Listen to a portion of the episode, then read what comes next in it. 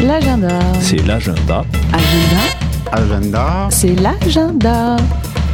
Vous êtes sur Fuse et c'est l'agenda. C'est l'agenda. Et bonjour à toutes et à tous et bienvenue dans l'agenda du week-end sur Radio Fuse. On commence avec ce samedi soir au cinéma Le Capitol à Uzès où vous pourrez assister à une rediffusion en direct du Metropolitan de New York à l'Opéra Cozy Fan Tutte au prix de 23 euros le ticket. Plus d'informations sur le site internet du cinéma à www.cinemacapitol.fr et ce soir toujours, cette fois-ci à la salle de la MOBA à Bagnols-sur-Cèze, retrouvez La Petite Fumée et Jamanawak en live de 19h à 1h au prix de 10 euros en prévente et de 15 euros sur place. Si vous souhaitez vous renseigner au sujet de l'événement, contactez la salle de concert par téléphone au 09 73 29 68 03 ou par mail à contact@lamoba.fr. Et cette fois-ci au château d'Aramon pour fêter le week-end de Pâques, venez participer à une grande chasse aux œufs ouverte à tous les enfants. Les départs se fera à 10h et à l'issue de la chasse, les œufs seront répartis à part égale entre tous les participants, mais des lots surprises seront à gagner. Inscription obligatoire par téléphone au 04 34 04 26 33 et les tarifs seront de 2 euros par enfant. Également ce samedi et ce lundi toujours à Aramon, l'association sportif Gazélec Gardois Cyclo Aramon vous propose des randonnées VTT dans le Gard de 8h à midi pour les départs et se clôtureront à 17h. Si vous souhaitez y participer, les réservations se feront par mail à valérie.petitclair.wanadou.fr ou à jean-claude.s.cgtel.net. Pour USES ce samedi, organisé par les étudiants du BTS technico-commercial vin et spiritueux du lycée de Rodian,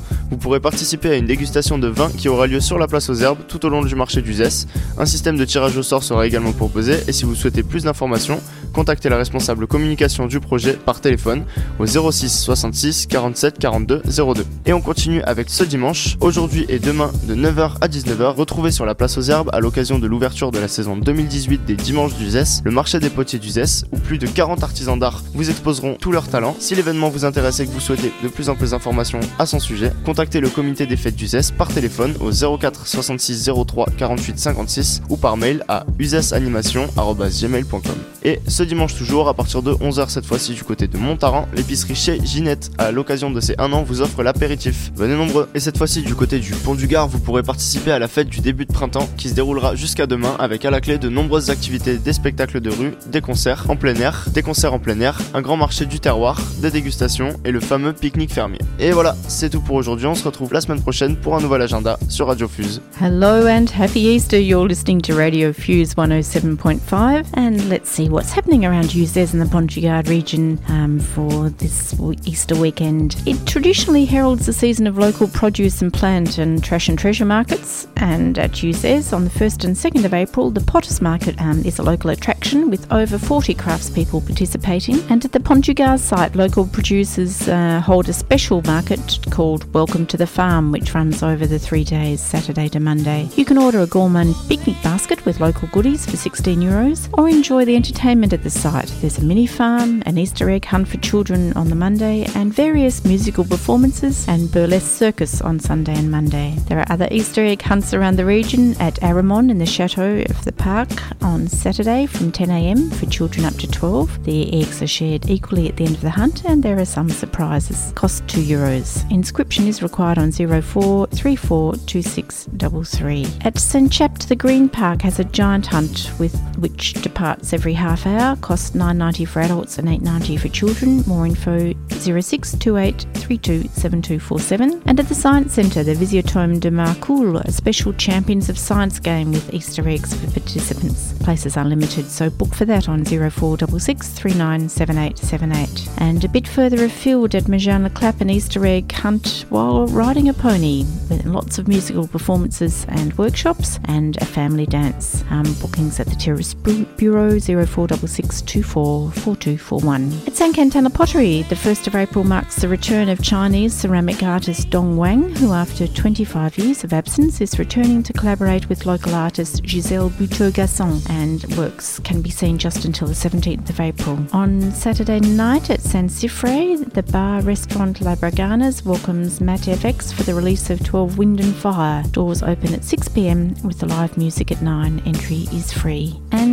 And at Blauzac on Monday, the Association Lo Clapas has a big brick and brack market all day in the village streets from 6am to 7pm with bar and light meals available. And the season of bull sports returns with the warmer weather, and the first course for the future champions of razeteurs will be held at Remoulins on Sunday the 1st at the arena, and that's starting at 3.30pm. At Montaren, the Epicerie Chez Ginette is celebrating its first birthday and offering an aperitif in front of the shop on Sunday the 1st of April at 11. And speaking of Montaren, if you would like to be a volunteer for the annual Chickpea Festival at Montaren, you can do so on their website www.fetedupochiche, all one word, .com slash 2018 slash Devenir dash Benevol, and uh, they are looking for participants in many areas. So if you've got some time, you could consider that.